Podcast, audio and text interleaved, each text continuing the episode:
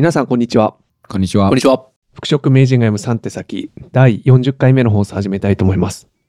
えーそれでは各自お名前と近況のご報告をお願いいたします。はい。高尾です。えっ、と、近況の一つはですね、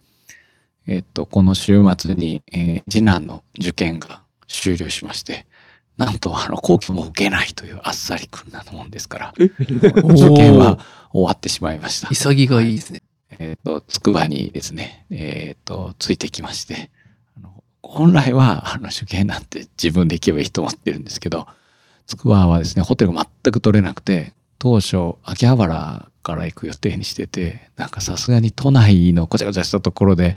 つくばエクスプレスもやっぱこの雪とか止まってたらしいので、まあ、そういう事態になると、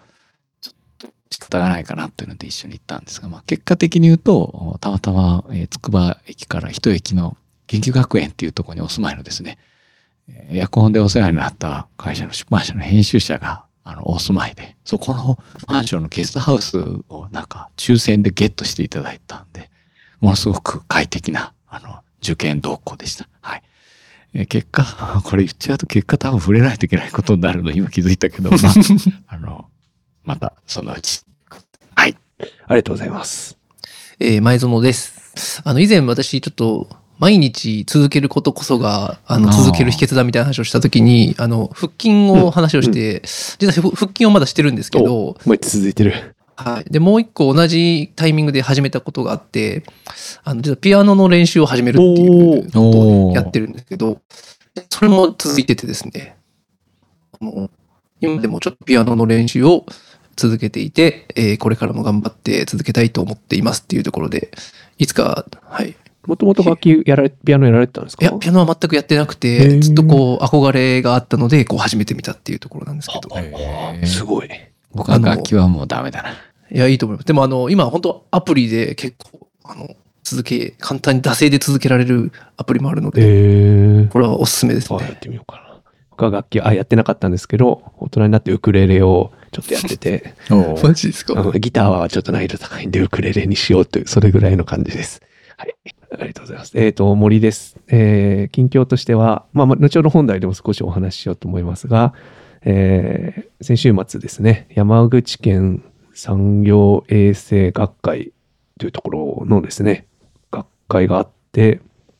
えーそこで1時間お話をさせていただきました。うん。で、えーまあ中身は、あの、ちょっとまず山口県産業衛生学会はなんか、ちょっと日本産業衛生学会とはなんかあんまり関係がないというか別組織みたいなものらしいんです。独立した組織みたいなんですけども、まあ産業の先生がいっぱいいらっしゃる中でお話しして、まあ、あの、真面目な話は後でやるとして、えっと、問題はですね、まあ先生、あの、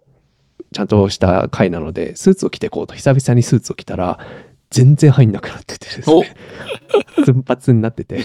鍛えすぎて。鍛えすぎたのか、まあでも絞る余地はあるかな、みたいですね。うんまあ今、BMI25 は5を超え始めた、みたいですね。うんうんはい、そんな状態でございます。あの、とりあえずですね、皆さんの前に出る5月頃、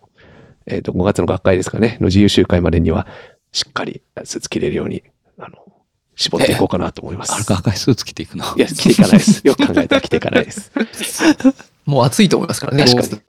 私は至ってカジュアルでいくかな。なんか、真面目な企画ないよな。俺、自由集会だけよな。あれ？でも、土曜日は？あれも自由集会になった。あ、そうなんですか。ちょっと諸事情によはい。では、えー今日はですね、えー今まで3回にわたって、えー各自の、まあ、経歴というか、過去の生い立ちみたいなのを振り返り、まあ、各自がどんなことを考えて仕事しているのかみたいなお話をしてきましたが、まあ、そのフィロソフィーの部分がですね、物足りないというような、あの、指摘を受けそうな状態でしたので、ここでフィロソフィー会をやるとずっと言ってきました。はい。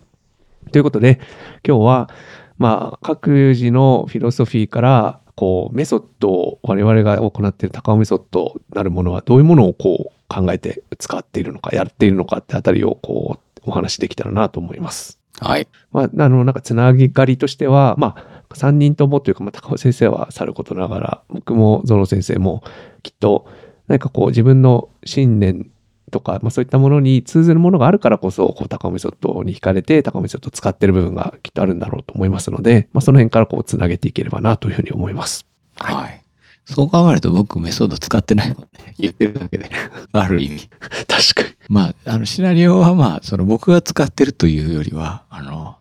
産業医先というよりは顧問先に近い企業の人事総務の方が使ってくださっているだけで、えー、特に顧問の時は対人やらないので、うん、いつも考えてるだけよね。理屈の整合性を一生懸命考えるっていう。まあ、いいとすればね、考えたら常にその整合性が保たれてきてて、こう根幹的な部分への改革ってほとんどないのよね。大原則いらないし、三原則一回、安全配慮義務との兼ね合いっていうので少しいじったけど、まあ、今回、えっと、まあ、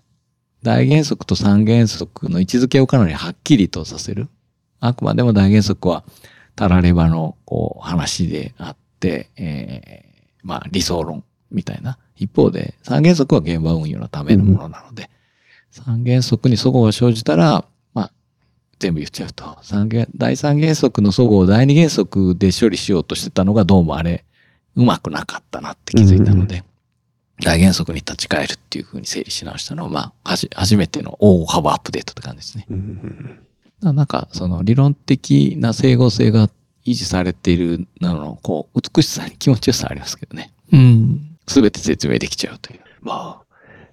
これは、まあ、あと、こう振り返ってみると、まあそうですけど、大原則は、労働契約そのものを言ってるのが あまりにも当然というか労働契約は労働する契約であるっていう、そうそうまあそういうに近いところ、ね、そこに立ち返ったら、まあ、そこは生じない対応なのかなっていうのは、まあ改めてこう思思ったところですね。まあそれもね、あの、言い出したら最初はみんな、ええー、って思うけど、うんうん、当たり前なんだよね。そうそう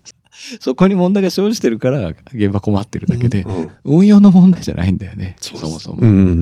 んでね、今日、のっけで言いたかったのが、ちょっとこの間から考えてたことがあって、はい。あの、高尾メソッドはね、どっちか言うと、えっ、ー、と、まあ、ユーザー側が自分たちで主体的に使うもんだと言いながらも、まあ、メソッドの話なのか、僕の社会医学の従事者としての立ち位置なのかもしれないけど、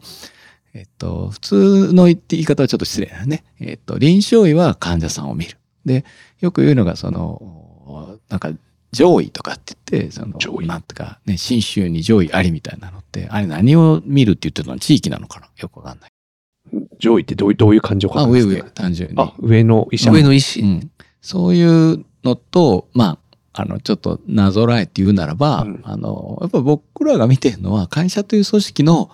えー、病気を治してるんやなというね。うん、要するに、組織が病んでるやんか。組織が病んでるんですね。うん、そう、会社が病んでるから、メンタルヘルス不調者が結構たくさん出て、しかも給食不食うまくいかないっていうね。個人の問題じゃなくて、組織の病巣っていうのがあるわけやんか。うん、でこの病巣の治療を僕らしてるわけやん。だから、うん、あの、組織相手だから別に医免許いらないので、皆さんもどうぞやってくださった結構なんですけど、うん、これ3段階あって、一つは、あの、ムンテラって言って、多分ドイツ語が元だと思うんだけど、なんか口治療っていう意味みたいで、要するにあの、一般的にはムンテラって、あの、患者さんに、あの、手術とか、あの、説明するとか、ああいうのムンテラって言ってるんだけど、人によっては、あの、ムンテラだけで治るよね。まあ、自分で、要するに口頭での助言だけで、まあ予防ももちろんそうだけど、これってエソード的に言うと、あの理論だけ教えると研修会とかで、自分たちでやっちゃうか、うんうん、あの組織あるじゃない。うんうん、あれはもう、あの病巣がね、あの非常に病気が軽症なわけよ。一番まあ多い普通のところっていうのが、えー、内科的な、あの、お薬出しますね、みたいなレベルで、まあ感覚的にはあの手順と様式みたいな軽いお薬でいけるところと、あの、まあシナリオがまあ重いのかどうかわかんないけど、まあシナリオまで投入するという、まあで、まあいずれにしてもまあ、そんな血が出たりはしないのよ。まあところが会社によってはもう、あの、病巣がひどくて、侵されまくってて、あの、もう外科手術でズバッと切っちまうしかないみたいなね、何を切るのかっていうのは多分、ここはまあ今は言わないでおきますけれども。いや、そこはすごい気になりましたね。先 先ほどから。それは、それは会社の中にいるのに、えっ、ー、と、業務的健康管理と呼ぶかどうかは別にして、ビジネスの考え方を理解しない人たちだよね。で、そういう人が、あの、結構、えっ、と、年齢の問題もあってか、会社の上の方にいたりすると、そういう人を外科的に切除しないと、その会社の病気は治んないね。でも、この時って、あの、良くないのは、メソッドは自分たちでやるもんだっていうところに対して、手術って完全人任せやんか。ここの整合性はどうかなと思ったら、あの、手術は確かに、あの、うん、あの、なんか人任せかもしれないけど、でも逆に言うと今の手術って僕らがやるわけじゃないやんか。あの、こういう手術が必要ですよっていうこと言うさっきや確かに。はいはい。ほんでまあじゃあ実際そのダイナミックなこう人事刷新みたいなことをやったら、そりゃなんか術後のリハビリは大変だよね。まあ自分たちやるんだけど、なんかその病巣摘出レベルの病んでる組織と、まあ、あの、3段階あるなっていうのをね、感じまして、うん、あなのでその組織の病気を治してるというのが言いたかったこと。例えばその、二人羽織方式みたいな感じで私たちが後ろに動くとか、あるいはもう一層森先生の方が、あの、起案の代行的な感じでやるとか、うん、そういうのが外科手術みたいなイメージいや、とはまた違う。まあ、あの、中でやるか外でやるかという感じじゃないのかなと思うのよね。要するに、お金かけてもいいっていう会社と、まあ、できるだけ自分たちでやるので、ノウハウだけくださいっていう会社とあるので、うん、そういう部分かなって思いますけどね。その、外科手術は、とにかく、医療的健康管理の蔓延？あの、じゃない。うん要するに、まあ、そのビジネスの理屈が通ってないっていうね。働いてない人を、こう、厚遇してるような状態にある組織っていうのは、まあ、普通に考えても、あの、株式会社の場合、なんか成立してない気もするんだけど、それじゃあ。うん、まあ確かにでもその原因側、まあ何を、何をするかって話でこうありますけど、その要は例えばその問題トラブル事例の解決で例えばその退職円満退職とか言ってこう退職させていくみたいな話っていうのは全然根本的なその治療になってないよっていうのもなんかメッセージとしてあるのかなっていう気はちょっとしますね。ねうん、そのあの、きっかけが、えっ、ー、と、いよいよもう、あの、病、病状が顕在化して困ってからやってくるっていうのは多いんだけれども、理屈で考えれば、あれ、あ、すでに体内にそういう兆候があるなっていうのを理解しうる、あの、スマートな人たちのいる組織もあるわけよね。それによって当然治療のこう、ダイナミックさが変わってくるのはあるとは思いますね。だからね、一番いいのは何も困ってない会社が、あの、将来困らなくていいように、そして従業員間の公平に、えっ、と、周りのを見てて、まあ、世の中周りではこんなこと起きてるんだと。当社では問題ないけど、なるほど、これはあの、医療的健康管理っていう形で自分たちが主体性を持たずに、なんか産業医の先生とか保健師さんに丸投げでやってたら、あ、いずれこうなるなっていうのは頭で理解できる人たちいるのよね。うん、そしたら、もう何もないうちに、あの、準備して勉強して、あの、仕組みを導入してたら、もうドーンと来いって感じよね。うん、考えると、高尾ベソットの支援する先がなんていうんですかね、産業保険職だった場合は、こう、うまく最終的に、なんていうんですかね、問題解決につながりにくいっていうのはそういうところにもあるかもしれない、ね、産業保険職の場合には、外科手術が必要になるケースが多くなるのよね。うん、その、入りの産業保険職自身も、えっと、まあ、つい5年、10年前までは反応が分かれてたように、こう、僕はそんなつもりじゃないようにうまく工夫して言いたいけど、その、今までの自分の全否定に聞こえちゃうことが多いのよね。どうしても。こう、今までやってることの問題点はこうですよと、こういうふうにやったらいいんですよっていうのが、そのパターンは結局自分たちもやってるし、結果的に会社もすごくその医療的な健康管理というよりは医療の考え方よね。要するに、えっ、と、病気で働けない人に対して非常におめこぼし多くしてる状態っていうね、なんかモラルハザードが発生するのが、なんか避けられないような環境になっちゃってるっていうことなので、うん、で当然その考えを会社全体として一定程度、オーソライズしてやってるわけなので、その外科手術として、その相当、えー、人事のそれなりの人をリフレッシュするぐらいのことをやらないとなかなかこう変わっていかないっていう。ね。うん、あとだから、あんまそう気長なのは、従業員側の真面目に働く従業員の不利益大きいので嫌だけど、でもやっぱりこれまでで言うと、10年仕事になってるよね。うんうん、要するに人事の若い主任さんが理解してくれてて、10年、15年経って、その人が実験できるようになって初めて帰っていくという。うんうんまあ、ただこれはもう会社の中の問題なので、まあ、その、まあ、ゆっくりなるのも、その間に犠牲が伴うのも、そまあ、僕らがどうこういうことじゃないのかなと思うけど。そこはやっぱ、なんていうんですかね、産業保険職の方だけに、こう、いろいろ手取り足取り、助言なり教えたりして、産業保険職が分かったとしても、えー、なんかより組織に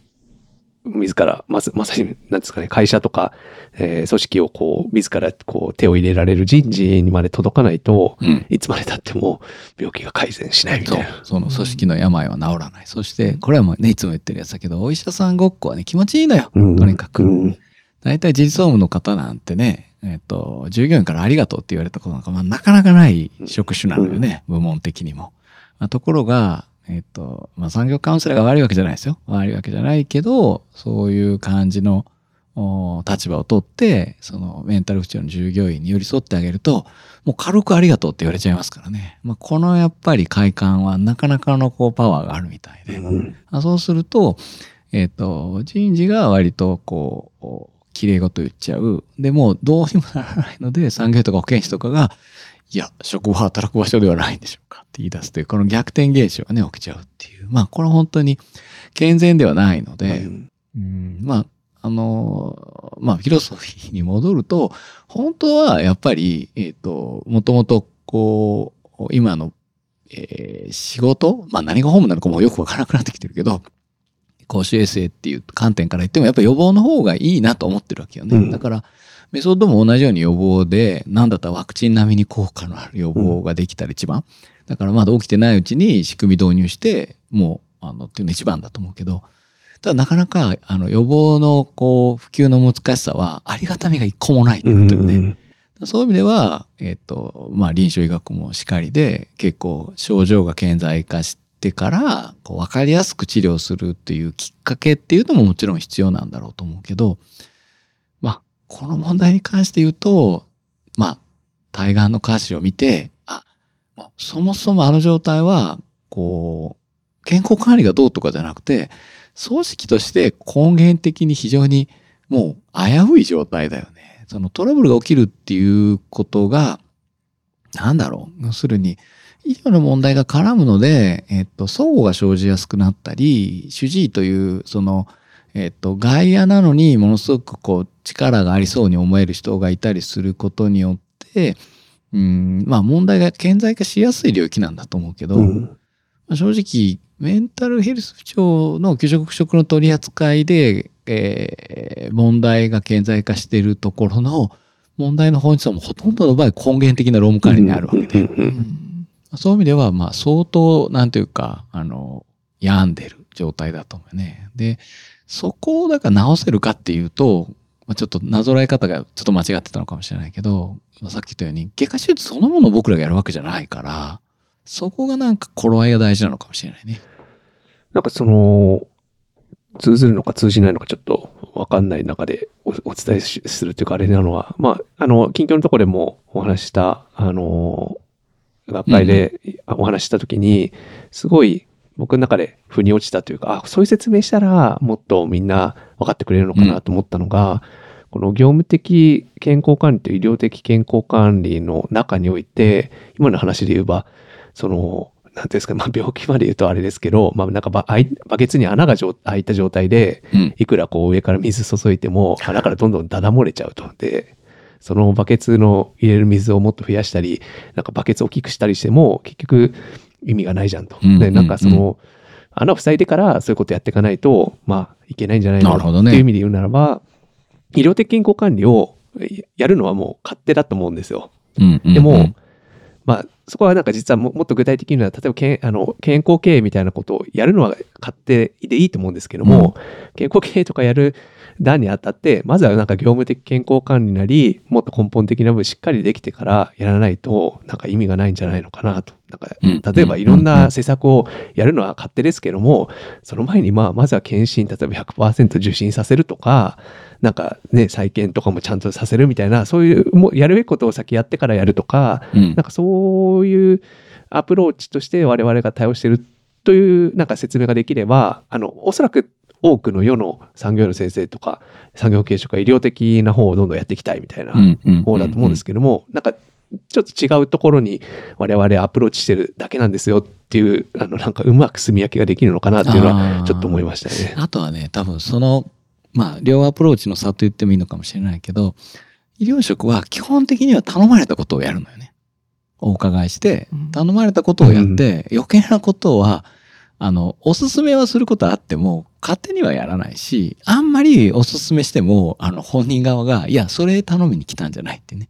だけど僕らが新しく会社と契約したりするとき、もろにそうで、向こうのお困りは、その目の前のこの案件だったりして、それはそれでまあ、それなりに助言はするけど、根源的には頼まれてもない、あの、基盤のね、穴の開いたところを直すところの提案をするわけよね。それを分かってやる会社と、ひたすら、えっ、ー、と、お困り事例だけやらせようとする会社と、まあ、はっきり分かれているよね。そういう意味では、我々は、専門家として、えっ、ー、と、お困りごとの表層への対応は、もう、あの、サービスでやってるだけで、それやりたいわけじゃない。つまり、その、やめさせるっていうのは、やめさせるっていうことではなくて、いつもね、メソッドが魔法じゃないって言い方をしてるけど、給食食を5回も6回も繰り返してる人を救えるわけがないわけよね。うん、で、そこを、でもまあ、結果的に、えっ、ー、と、制度のパッチを当て直すと、まあ、給食期間満了っていう形が発動し始めるということを、まあ、見せるだけであって、でそういう意味でやっぱり頼まれてる、表面的に頼まれてることとは、まあ、先方からすると多くの場合違うことを、まあ、説明するんだけど、それを理解できる会社人事と理解できない会社人事とかなりはっきり分かれるとこもあるので。それはでも結構その僕も同じような話を持っていて、うん、あのメンタル不調者を減らすとかメンタルの裁量を減らすっていうことをちゃんと経営課題として捉えてるかどうかっていうそういう話にも結構つながるのかなと思っていて、うん、まあまあどう考えてもそのメンタル不調者があの減った方がそりゃみんな働いてる中で生産性も上がっていくだろうって僕は結構思うんですよね。でとそのそこの部分をちゃんとこう経営課題として捉えているそのメンタル不調者を減らすということを、まあ、健康経営だってでもその掲げている会社だって別に健康経営っていうそのトップの目標があってでその中の一つとしてメンタル不調者を減らすっていうことをちゃんと結びつけて考えてじゃあどういうふうにすればあのいいのかっていうふうになって僕たちのそのメソッドにたどり着いてもらうっていうのもあればすごくこうなんていうんですかね経営課題に対するアドバイスっていうか経営に対するアドバイスっていう意味でも、この高尾メソッドって位置づけられるのかなっていうのは、僕は結構ずっと思ってるところなんですよね。ん。なんかそこが、僕、今、今の話で乗り越えられればいい壁だなって今思ったのは、こう減らすこと、再発を減らすことっていうのに、単純に考えると、より医療的な対応を厚くして、要するに、精神科専門の先生を来てもらう、ね、来てもらってカウンセリングできるようにしようみたいとか、保健師増やして対応しようみたいな方になっちゃうのが多分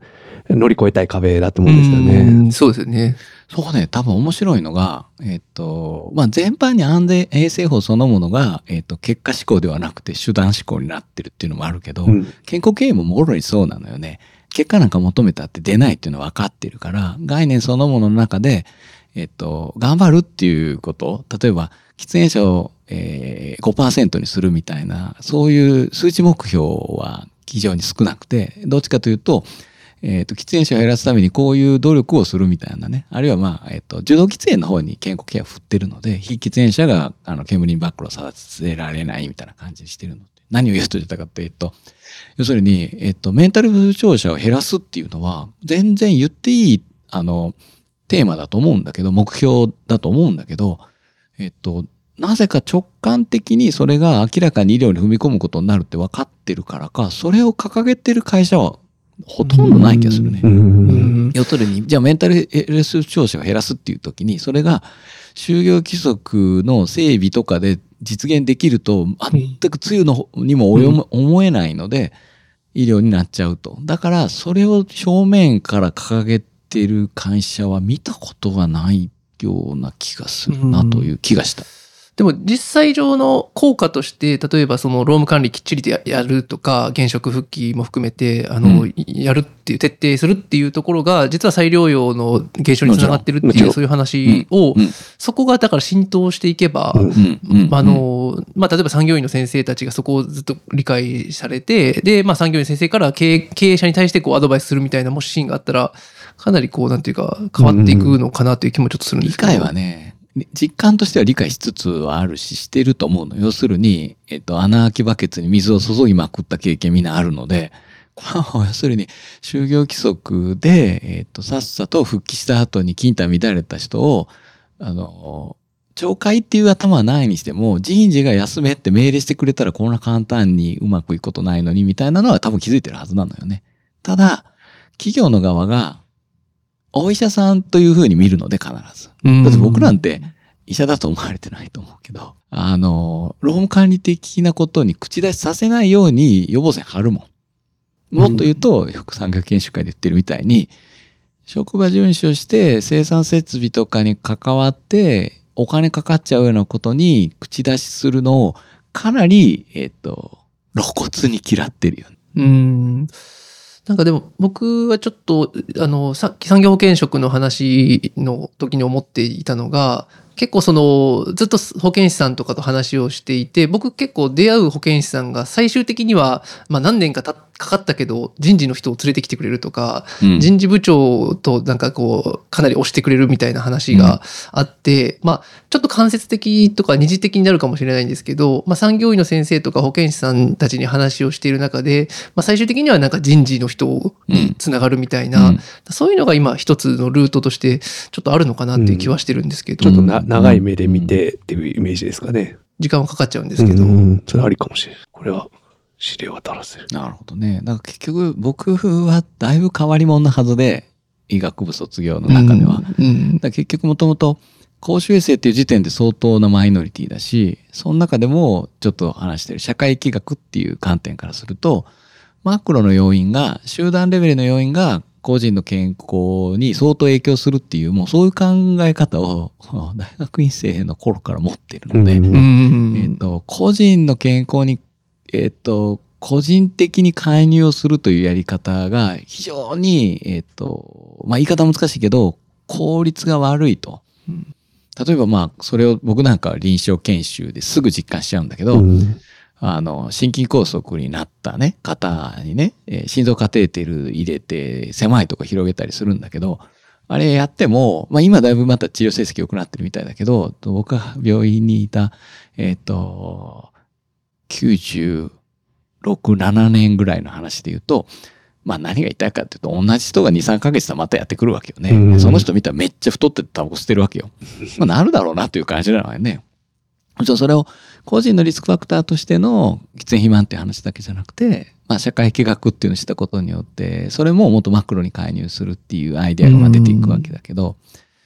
なんか、えっと、どうしても臨床医として、えっと、わかりやすいのはもちろん、えっと、臨床医じゃないね。医学部卒業して医師になるときに最もわかりやすいのは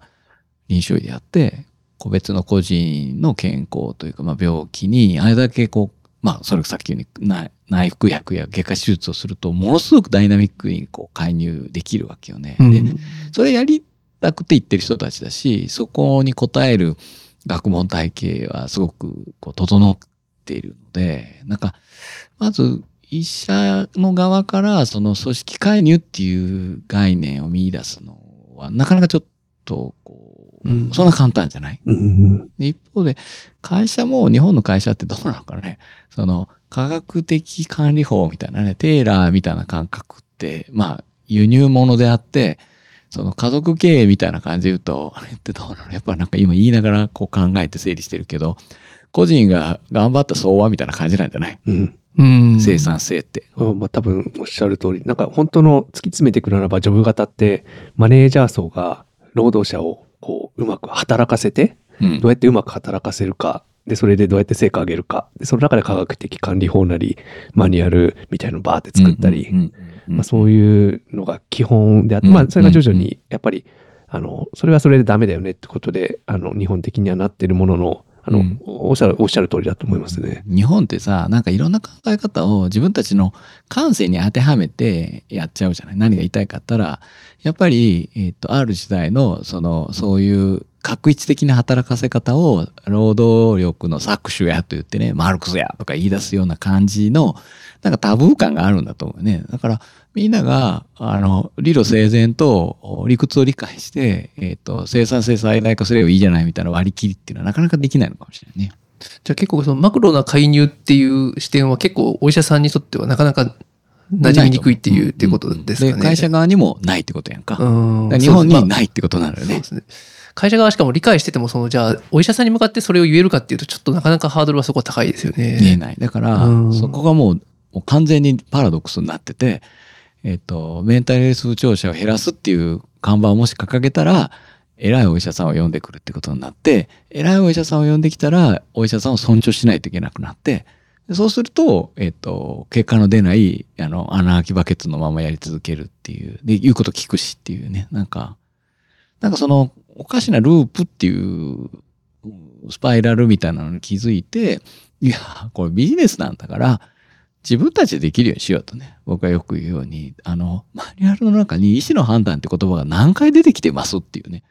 まるで自分たちでマネージできないような中身っていうのも、まあ、普段の人事労務管理もマニュアル的なやり方じゃなくて、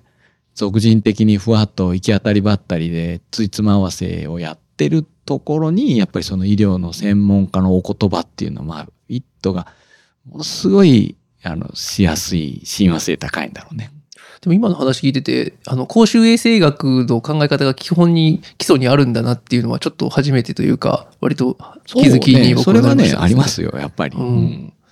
そういう意味では、だから産業医の先生たちに対するそのお話の中でも、その公衆衛生学っていうのが基礎にあるっていうことをこう、浸透していっていただくみたいな話で。うん、公衆衛生ないしはね、疫学っていうね、はい、このコロナで有名になったエピデミオロジーは、あの、エピデミオロジーそのものは、えっ、ー、と、手法論の話だけど、あの、公衆衛生って基本的にはパブリックヘルスっていう役よりも、ポピュレーションヘルスってのが一番いいと思う。人を見てるんじゃなくて、集団を見るっていうね。でそれは実は、あの、これ前にも話したと思うけど、あの、僕衛生学の所属だけど、衛生学はドイツ由来のハイジンで、ハイジンは、えっ、ー、と、人間の健康と人間の体の外の環境との、まあ、兼ね合いみたいなので、あくまで個人をターゲットにしてるよね。ところがアメリカ由来のその public health はまさに言う population health で最初から集団を観察するっていう視点が含まれてるので、まあ、 population health かつ、えっ、ー、と、 population strategy というか、まあ、 population strategy だと違ってくるかもしれないけど、そのマクロへの介入だよね。で、マクロへの介入のもとにかくはっきりしてて分かりやすいのが、えっ、ー、と、制度政策介入っていう。うじゃあ、あれですね、新しい著書は、公衆衛生企学が最強の学問であるっていう 著書をまたそういう、なんか、著作権とは違うけど、なんか怒られそうな、どこかから。今ちょっとお話聞いてて、思ったことがいくつかあって、あの、まず、安永法はまあ手段を拘束しているっていうところ辺で、あ、でもそう考えたら、あの、労働衛生え、労働安全衛生マネジメントシステムでしたっけ、うんうんうん、OHSMS。うん。あれはなんかその、要するに、ある程度計画を立てて回していくっていう側面があるので、なんか英法よりは一歩進んだ、あの、仕組み作りにつながってくるかな。そね、それもまた海外由来だしね。うんうん、きり UK が一番なんか影響力あったわけで。あそうか。うん、あと思ったのは、その、今ま、まさに僕が今、あの、仕事の方で行って自治体向けのあの、やってる中で心の健康づくり計画っていうのを作ってやっていくようにしてるんですね。で、それは、えっ、と、まさに、まあ、計画なんで、ある程度目標を立ててやるようにしようとしてて、そこに、例えばメンタルヘルス不調者を減らすとか、再発を減らすとか、まあ、そういった目標を立てて、5年後の実績を見るみたいなことが、まあ、一般的には求められるんで、おそらくそういう方向になってくるかなと思うんですけども、まあ、そこで、まあ、ある種実績ないしは、その、実例っていうんですかね、うん、うん、あの、自治体で実際に効果があるとか、まあ、あれ自治体でめっちゃ導入されてますみたいな、こう、実績をこうぶら下げていけば、うん、なんかこの辺の壁は全部、うん、なんていうんですかね、本当叩き壊していく感じでぶち破れるのかなと。そうね、割とね、破壊と創造っていう言葉好きなタイプなんでね。調子に乗るといらんこと言いすぎる。あ、でもさ、よく考えるとフィロソフィーのさ、そのフィロソフィーが聞きたかったわけじゃないよって言われるかもしれないけど、まんまで言うと、やっぱり僕の視点は、えっ、ー、と、基本は功利主義なのよね。要するに、うん、えっ、と、最大多数の最大幸福で、うん、まあ、あのもちろん功利主義は痛みを減らす方で考えるけど別にそこまで厳密なって科学哲学の話じゃないので、えーと、幸せの相和を増やしてあげたいのよね、うん、その会社の。うん、そうした時に一個人のメンタル不調を過度に取り扱うことによっていつも言ってる部分最適となってみんなの、えー、幸せが減るようなことは、えーと、メソッドでは想定してない。で、まあ、科学哲学もまあね、これもね、研修会でもやってますけど、えっと、何を善とするかって、まあ当然すごい難しい話で、まあマイケル・サンデルがね、一頃流行りましたけど、あの、一番ね、わかりやすい、えー、いわゆる善悪のその哲学って、直感論って言われるやつであって、あるいは義務論。要するに、えっ、ー、と、親の面倒は見るべきだとかね、困っている人がいたら助けましょうみたいな。で、それはなぜ、えそうすべきなんですかって言ったら、えっ、ー、と、善悪というのはもう元から決まってるもんやとね、胸に手当てて考えたらわかるみたいなのが、要するに検証不能な、えっ、ー、と、義務とかを直感的に正しいとするのが、まあ直感論、義務論ってね。で、これの問題は、えっ、と、細かいアレンジに弱いわけよね。えっ、と、嘘はついていけませんでね、言うんだけど、じゃあここでね、アレンジバージョンで、あの、あなたの家に友達がやってきたとね、なんかよくわからんけど、殺人者に追われとるから、俺はここにおらんって言ってくれって、嘘をついてくれって頼まれた時も、殺人者がやってきたら、あ、なんとか君はここにいますっていう、言うかっていうね。でそこをなんかへんてこな、友達だからとかなんとかみたいなことで、えっと、ごまかすとダメで。一方で、功利主義の方は、ある意味すごい、えっ、と、ドライすぎるけれども、えっ、と、論理一貫性という意味では優れてるし、うん、ね、研修会でいつも説明しているように、お医者さんは、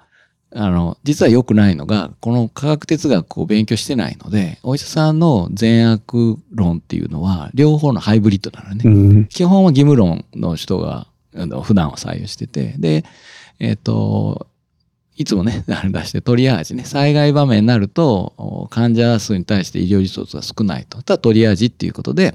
最大多数の最大幸福っていう功利主義にそこはなってる。だから、自分の善悪観念が、えっと、ハイブリッドで非常に危険だっていう認識が少ない。でもそれを、ある意味、会社も委ねちゃうわけよね。会社も良くないのは、ビジネスの理屈と医療の理屈の両方をまたぐことなんて、そんな綺麗事はできないのに、恣意的にやってる。うん、で、まあね、まあこれ以上言うと長くなるけど、基本的にはまあ、功利主義的な、えー、理屈に沿ってメソッドは結果的には作られてるし、で、だからといって一方で、その、従来から世の中にあるおおよその義務を別に無視してるわけじゃなくて、それを、まあ、うまく加味したのが修正功利主義って言って、要するに普段から世の中にある、あの、今後ね、親はあの面倒見てあげましょうみたいな。まあ、それはそれで尊重するんだけど、なんか、不具合が生じた時に、制度、新しい制度と今の制度を例えば比較するときに、義務論でやってると、こういうのでかいやつが勝つということになるので、うん、そうじゃなくて、えー、功利主義的に考えて、制度感の良さを比較するってね、こういうのが修正功利主義っていうことなので、まさにね、これ聞かれてなかったと思うけど、うん、高尾メソッドのフィロソフィーは修正功利主義です。間違いなく。なるほど。素晴らしいです。功利主義は結構でもその僕も法哲学とかでやりましたけど、うん、結構乗り越えられるべきというなんか観点ってちょっとある気がしていてその修正功利主義がまさに出てきたこと自体そうだと思うんですけど功利主義ではちょっとこういろんな問題があるからちょっと功利主義を乗り越えていこうよみたいなそういう観点があると思うんででもその一回功利主義やらないとなんか次に行けないっていう部分もあるのかなっていうのは結構思っていて、うん、議論にならないからね。そうなんですよ。正しい。だから、その我々も結構標準化っていう話をしてるじゃないですか。だから標準化、なんかその多様性なり、その個人への寄り添いっていう、その前提というか、それ以前に超えるべきに、課題にやっぱ対処するためにまず標準化しましょうよと。で標準化のその先の話でしょっていう、なんかそういう流れもあるのかなっていうのはちょっと思うんですよね。だから標準化からこう多様性へみたいな、なんかそういう話なのかな。まだ標準化すらそもそもそもできてないでしょっていう、そういうお話なのかな。だってさ、いつものメソッドに対するご批判のね、一番よくあるやつが、僕に直接批判せずに、当社は人に優しい会社ですからっておっしゃるね、人事総務の方がよくいるんだけど、人に優しいって、これ裏を見てないのよね。だって、資源やね、配分できる賃金限りある中で、人に優しいっていうのを 丁寧に整理すると、それは、えっ、ー、と、労務提供に見合わない賃金をやってるっていう以外の何者でもないわけよ。じゃあそれ、えー、裏を返せばっていうのは、その過分の賃金分を負担してる、損をしてる従業員がいるとね。こう、一個も人に優しくないのよね。だから、ああいう裏表の表面だけを見て人に優しいって言えるような会社は、本当に、えっ、ー、と、労務管理や、えっ、ー、と、賃金管理をね、業務管理を徹底せずに、よくそんなね、あの、いいね。いや、要するに直感論。あの、病気の人はかわいそうだから助けてあげましょうっていう直感論、義務論で、そこをしのいでるわけだけど、まあ、完全に理屈的には破綻してるよね。あの、人に優しい会社は、えっ、ー、と、多くの文句も言わない労働者に不利益を強いている会社ですっていうね。うその例えで言うならば、本当に僕らが望む、望んでる状態っていうのは、まさに今で言えば、えー、不利益を被っているような方々が、まあ、ちゃんと、まあ、報われるなり、それなりに対応を受けて、なおかつ、まあ、そういう仕組みができた上で、なんか、優しい、ね、ことができればいいなと思う一方、でもそれまあどうやってやるのかちょっとわかんないです。まあ、企業がめっちゃ成長して、まあ、めっちゃゆとりができて、まあ、それぐらいだったら、あの、困ってる人を助けられるような仕組みをこう導入できるみたいな、要するに、まあ、そうね。標準化が行き進んだ後の余裕で、そういったことができればいいのかなっていう。日本のだから、その、今までの歴史がまずい風に作用してて、要するに高度経済成長の時代は、分配原資がたくさんあったから、うん、要するに、かわいそうな人にも施しをしてあげて、従業員の中のね。で、えっと、働いた人にはまあそれなりに報いながら、その利益をちょっとずつ、あの、他のその病に、病気の従業員に分配するってやり方でごまかせてたわけよね。でところが、右肩下がりの時代になってくると、今度は痛みの分配をしないといけないのに、それを、えっ、と、病気でかわいそうな人には痛みの分配しないってなると、何のえっ、と、落ち度もない従業員が痛みを配分されるというね。これは、あの、いつもの議論で言うと、で、こういう議論ってさ、過重労働とかさ、本当になんか、ものすごくこう、悪の権限みたいに言う人たちじゃない。だけど、やってんのは、その、えー、その医療的な綺麗事言っちゃうと、ある意味同じことになって、その、要するに、働くことによって健康を損なうっていうのはナンセンスだからそういうことないようにっていうのと同じで、なんか働くことによって従業員が、えっと、理由もないのに不利益を負わされるっておかしいよね。そういうことをやっぱり医療的なアプローチを社内に持ち込むと、実は文句言わない人がいるだけで発生しちゃってるっていうね。そこにやっぱ目を向けないといけないのかなと思うね。一応補足しておくと、あの、描写をなんかもう切り捨てて見捨てるみたいなことを我々は言ってるんではなくて、うん、こういうふうに普通に対応してたら、こういう方々もちゃんと戻ってこれるように、あの、対応できるっていうのが、あの、標準化のいいところだっていうことで、補足しておこうと思います。さっきのその直感論の話で言うと、うん、あの普通にやあの弱い人病気の人は助けないとっていうのが直感としてあるって非常によくわかる。素朴にはよくわかるんですけど、うん、一方でじゃあその周りのそのさっき今お話しいただいたように、その、クリエ被ってるのも良くないよねっていう、そこ、それも何度か直感で、直感的に良くない気もする、ね、そうそう、だから直感論って相互に矛盾するものなのよ。で、じゃあどっちを優先するかを決める理屈もどこにもないのよ。うん。まあ、ルールとして組織が慣習的に勝手に採用することはできる。でも説明はできないよね。なぜ、なぜって聞かれた時に。うん。今まではその直感的にその病気だからっていうところがすごく目についてきていた時代だったっていう、うん、そそういうような話なのかもしれないですけど、なんかちょっとフィロソフィーにつながるかもしれないなちょっと思ったのが、まあ、今今まで3人それぞれ話してる中で、うん、やっぱ共通点なんなんかあったかなって僕ずっと思ってたら、うん、やっぱりズルはダメよねっていう話、かなっていうのはちょっとあったので、その、まあ、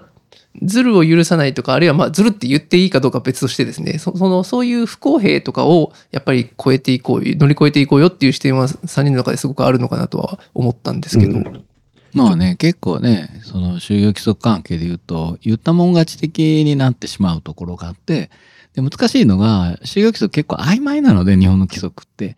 曖昧なのに、これもいつも言ってる話だけど、上司の中で割と僕らの感覚を共有できるような人がいて、その制度の、こう、まあ乱用してるような人がいたときに、ダメでしょっていうわけよね。その、有給休暇の取り方が良くないみたいなね。で、その直裁的な言い方が、昭和はそれでも、あ、すいませんで済んでたのが、今は、え、就業規則にこう書いてあるのになんでダメなんですかって言われてスタックするようになって、ダメかっていう、ダメかダメとまでは言えないで言うと、ダメとはっきり決めてるわけじゃないんだよね。だからそこはやっぱり今丁寧に制度の趣旨を鑑みると、そのような当該制度の利用の仕方を上司として、あ、あなたもいろいろね、あの、あるから、それは大変ですね、いいことですね、というふうに全面的賛同の意を示すことはできません、みたいなね。もごもごでもいいから、丁寧にいいとは言えないっていうのを言わなきゃいけないみたいなところが、すごく多分僕らが今助言している、こう、勘どころなんだとかね。曖昧な中でも、結局、えっ、ー、とね、あの、白か白とまでは言えないか、黒か黒とまではいけないっていうのが今すごく大事になってきてるね。うん、だこの多分、ズルはダメよとか、不公平はダメよっていうのは、なんか、ある意味、日本的な考え方だと思うんですよね。うん、あの、これ、僕がよく考えてる場面っていうのが、その、例えば賃金制度を設計したときに、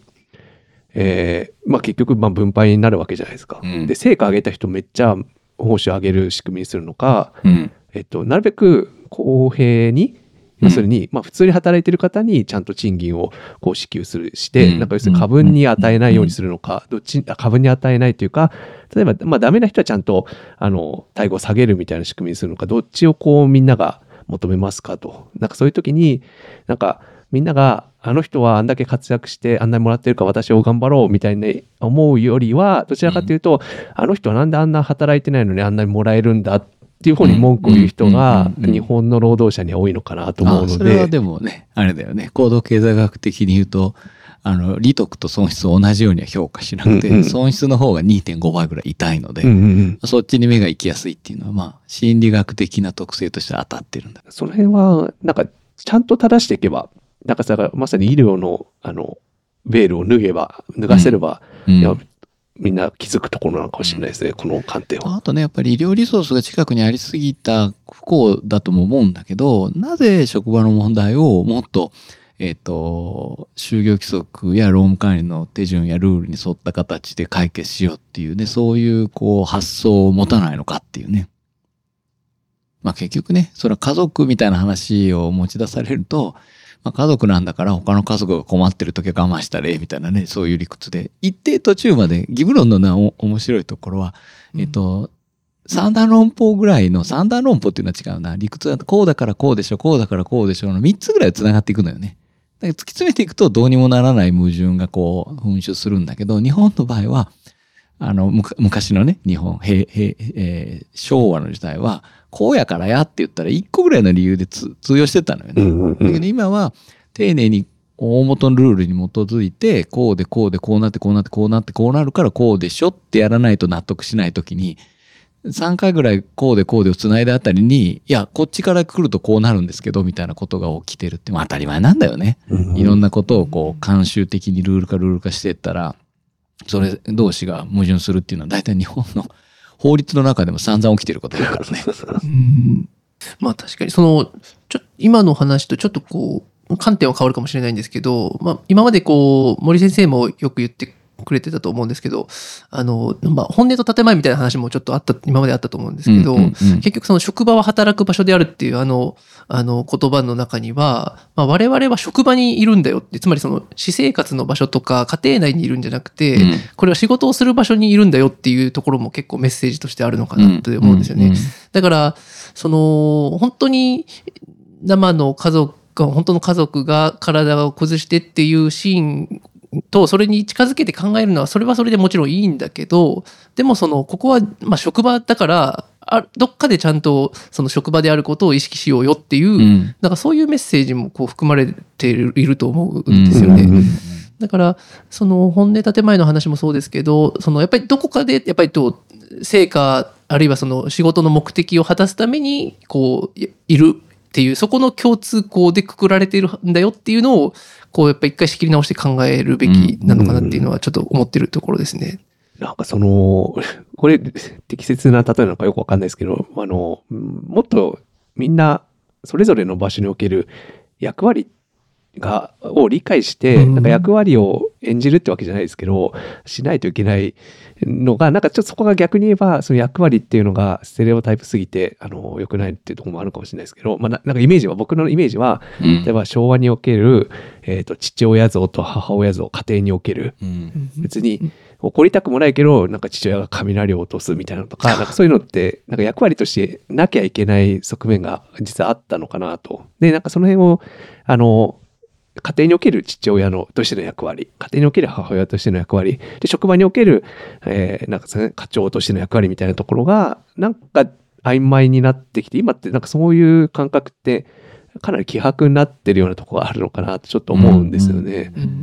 なんかね、まあ当時も冷静に考えたらこれおかしいよねって思うところはあったかもしれないけども、なんか乗り越えてきたのは、そういう、まあ、心の、なんですかね、あの、整理の仕方をできてた部分があったのかなと、ちょっと今思いましたね。まあね、ちょっと脱線になるかもしれないけど、あと、フィロソフィーとどう関わるかは別にして、えっと、あんまりにも、まあ、エビデンスっていう言い方ばっかりで、その医学公衆衛生の方に引っ張り込みすぎずに、まあなんか、えっと、いろんな仕組みの背景とかね、そんなイメージで言うと、結構誤った理解とか、まあ、デタラメに近いようなものがいろいろあって、まあそういうのはやっぱちゃんと丁寧にやりたい。だからやっぱり予防にエビデンスがないというのが一番の根源にあるけど、うん、最近読んだ本で、まあこれも一回紹介したらいいかなと思ってるけど、えっと、まあ、その考え方になんか共感を覚えたのは、えっと、ちょっと気になる社会保障 V3 っていう本があって、健城義和って人が書いてるけど、えっと、一番、まあ、印象に残ってる本のくだりは、年金制度をね、えっと、100年安心って言ったっていうのを引き合いに出す、うん、まあ、政治家が不勉強なのは当然として、うん。ね、経済学者でこれ言ってるのは、100年安心バカと呼んでますとか言ってありますか、そのまま。それは、えっと、5年ごとに見直ししてるけど、あの、100年分のトラジェクション予測っていうか投影っていうのがね、あの、えー、プロトラジェクトリーかプロジェクションかどっちか忘れたけど、予測の修正をしているだけであって、制度がこの100年持つっていうようなことを担保しているわけではないし、政府は100年安心っていう言葉は一切使ってないとね。なのに、それを文字面だけでそういうことを言う人がいる。僕らの中で言うと、安全配慮義務とか合理的配慮とか両立支援を文字面だけで言う人がいっぱいいるっていうね、ちゃんと中身をよく勉強しないと、その引き合いに出してる話と全く逆のことが真意？ゴンパースもしかりみたいなね、うん、そういうなんかおかしな理屈でなんとなく丸めてよしにするっていうのはやっぱり良くなくてその理屈出すんだったら本来あるべき議論こうじゃないんですかみたいなのはやっぱりちょっとつまびらかにしないとすっきりせんでしょっていうね、うん、なんかふわっとしたそのああでこうでこうだからこうでで納得できるっていうね。まあこれはまあちょっと人にもよるのかもしれないけど、僕はどうもそういうのを聞くと、常にあの論破したくなるので。確かに結構その制度の根幹に戻るっていうのは、我々の中でも、なその制度の趣旨は何だっけみたいなのを結構、ちゃんと基礎的な部分を理解しようとしますよね。戻ると僕らですら、え、そうだったのかっていうことあるけど、幸いなことにそこを組み込んだとしても全体のメソッドの理論体系の体制に影響全然ないのよね今のところ。まあひょっとしたらこれは将来なんか出てきて俺らが知らなかったことで根幹が変わることがあった。まあそれはそれで逆にそれが科学というものなのであの打ち倒されればいいと思ってるんで、まあどどうどんと来いって感じないけどね。ちなみにその100年安心プランは、まあ元を正せば、あれです。もともとは永久にこう均衡するっていう、そうすごい考え方だったのが、100年間は均衡するっていう考え方にこう切り替わったというね。日本的やね。うん、まあそこはちゃんとみんな理解してほしいところですよね。しかも面白いのがね、年金になると、あの、付加方式というね、うん、世代間負担のあの話で、それはなんか要するに不公平だみたいな話になるけど、まあそこのね、付加方式と、えっ、ー、と、なんとかな、あの、積立方式か、の、えっ、ー、と、いろんなメリットデメリットとか 世界中見ても積み立て方式でやろうとして失敗してもう不可方式しか要するに民主主義と一緒だよね、うん、民主主義がいい制度なんじゃなくて最悪かもしれないけどあのこれより、えー、ベターな制度がないからこれやと言ってるようなと一緒で年金を不可方式でやるのもそういうことだろうし何より面白いのが年金保険やというね保険でやってんのか税金でやってんのかっていうその制度の根源趣旨ってものすごく大事で、うん。うん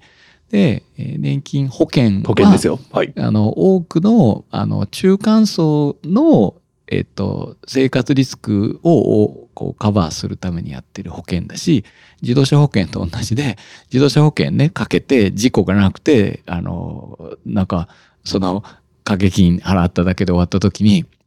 あの、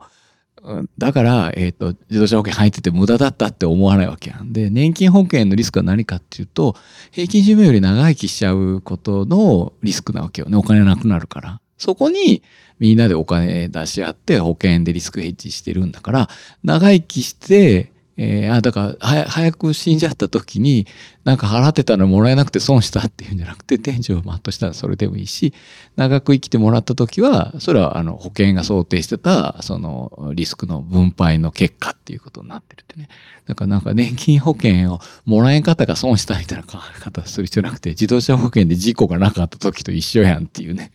だからここ難しいのは、長生きを事故というふうに置き換える発想の転換ができないと、この保険のこう意義が理解できない。だから案外、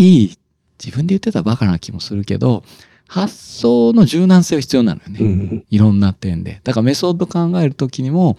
柔軟に考える力の少ない人は、メソッドやっぱ今みたいに、え、長生きは事故って言うなんてとんでもないみたいな感じのね、こう、そっちがパーッと先に出ちゃって、本質に至らないっていうことになりやすいんじゃないかなと。一応正確を聞きとくならば、はい、すいません。えっ、と、年金は一応その、とね、年を取ったことだけではなくて、一応障害になって働けなくなったことと、あねはい、あとはまあ、えっ、ー、と、世帯主が亡くなったりして、家計としての、あの、収入がなくなっちゃったことにも備えている保険でございます。いろんなこうリスクに備えてくれてるのね。はい、障害保険。さすが社会保険労務士。はい、さすがです。いい加減な、ね。いやいやいや一点突破しようとしたところ。あと、年を取る、あの、年を取ったリスクっていう意味では、えー、長生きするつもりがある人は、年金の繰り下げですね、をしていただいて、うん、早く死ぬと思う人は繰り上げをしていただくと、まあその辺も今はカバー自己、自己カバーできる、ね。セルフカバー。で、ちょっと話を今戻そうと思うならば、これちょっと思ったんですけども、うん、僕は割とそういう側面があるんですが、まあ、制度は、あるいはルールは非常に尊重しますと。うん、でも、なんか制度の抜け穴とか探すの好きだったりしませんか？あ、好きよ。あの、気づいて、それをやるのはものすごくこう、なんていうのかな。あの、自分が嫌になるので、あの、やらないけど、制度の抜け穴を探すのは好き。その先生どうですか？まあまあ、制度の抜け穴っていうのはそうですね。なんかその反対事例とか、いや、こういう事例はそれ対応できんでしょみたいなのを探すのはまあずっとやってますね。確かに。なんかその辺がさっき言われてた、あの、制度のすごい趣旨までこう考えると、でもなんかその、あの、ちょっと柔軟に対応するってあたりは、なんかそういうところに出てくるのかな、うん、そうね。制度の抜け穴を探しようというか、発想そのものがまあ、相当ある意味柔軟だもんね。うんしかもそれが自分でなんかね、それを使って、うひひってやろうと思ってんじゃなくて、見つけて、叱るべき人に教えるだけっていうね。うん、で自分で直す、まあ立場にないっていうのはもちろんあるけど、自分で直すわけじゃないけど、フィックスするわけじゃないけど、教えてあげてるんだよね、これ。まあだって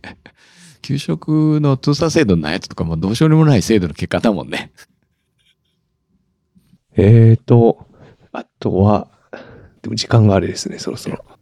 第2回に続くって感じですかね。そうね。多少この話は、あの、当座の課題だったもうちょっとしてもいいかもしれない。うんうん、無理にここで、あと5分でギュッとまとめなくてもね。あと、その意味で言ったら僕、あの、父親にちらっと言われたのは、うん、こう、なんか、こういうのちゃんとやっていくっていう、その正義感の強さ、うん、いい意味でも悪い意味でも、が結構こうぴったりきてる部分があるのかもねって言われて。うん。そう、柔軟ではないけども、まあ、その、ちゃんとやりたい、ちゃんと正しくやりたいっていうあたりは、そういう文面があるのかなと。それも本当ズルはなんか直感に反するみたいな、ズルは許さないっていう、そういうところの正義感みたいなのはあるかもしれないですけど。僕はまあそこは正義感というよりは、まさに今回のフィロソフィー的なね、うん、考え方的なものであって、うん、なんか文字通りの正義感とはちょっと違うけど、ただ、えっ、と、サイレントマジョリティの声は結構そのまま口にしちゃうタイプである。うん、みんなが思ってて言わないけど、それ言わないと始まらないようなことだったら、言えばいいじゃん、俺が言っとこうか、みたいな感じの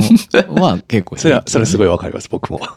あとなんかその一個一個のなんかそのそのその目の前のその出てる問題にだけフォーカスするというよりはその先のなんかこうもっと広がってるこう会社あるいは会社のその先の社会とか日本みたいなそこを見てるみたいなのは共通項としてあるのかなっていうのはちょっと一番危惧しているのは、えっ、ー、と日本の、えっ、ー、と産業界の労働力の既存だもんね、うん、国際競争におけるこんなところで足踏みしてたらその国際競争勝てるわけないじゃんっていうね。生産性だけにこう特化して働けてるこう他国の労働力と比較して、まあ勝負ならないじゃないっていうね。やっぱりその働きやすい環境づくりっていうようなあるかもしれないね。だからメンタル不調者を、まあ、数で判断するかどうかは別として、メンタル不調者を減らすっていうこと自体を、